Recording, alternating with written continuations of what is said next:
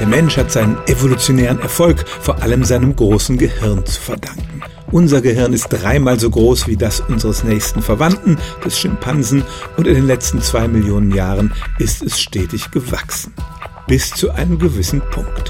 Im letzten Jahr kam eine Studie heraus, da haben Wissenschaftler alle möglichen fossilen und modernen Schädel vermessen und kamen zu dem erstaunlichen Ergebnis, in der nach archäologischen Maßstäben allerjüngsten Geschichte, also in den letzten 3000 Jahren, ist das menschliche Gehirn geschrumpft. Es ist heute 10% kleiner als zur Zeit seiner größten Ausdehnung.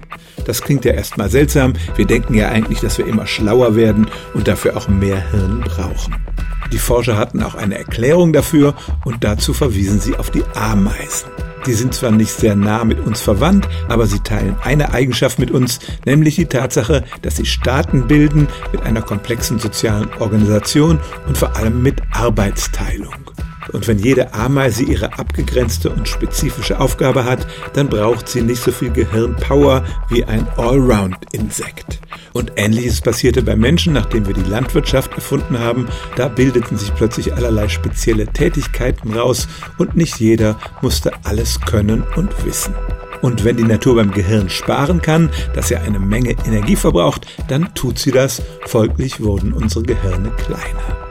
Das heißt nun nicht, dass wir dümmer sind als unsere Vorfahren, aber es stimmt wirklich, wir haben heute kleinere Gehirne als unsere Vorfahren und wer weiß, vielleicht setzt sich dieser Trend ja in der Zukunft noch weiter fort. Stellen auch Sie Ihre alltäglichste Frage unter stimmtz.radio1.de.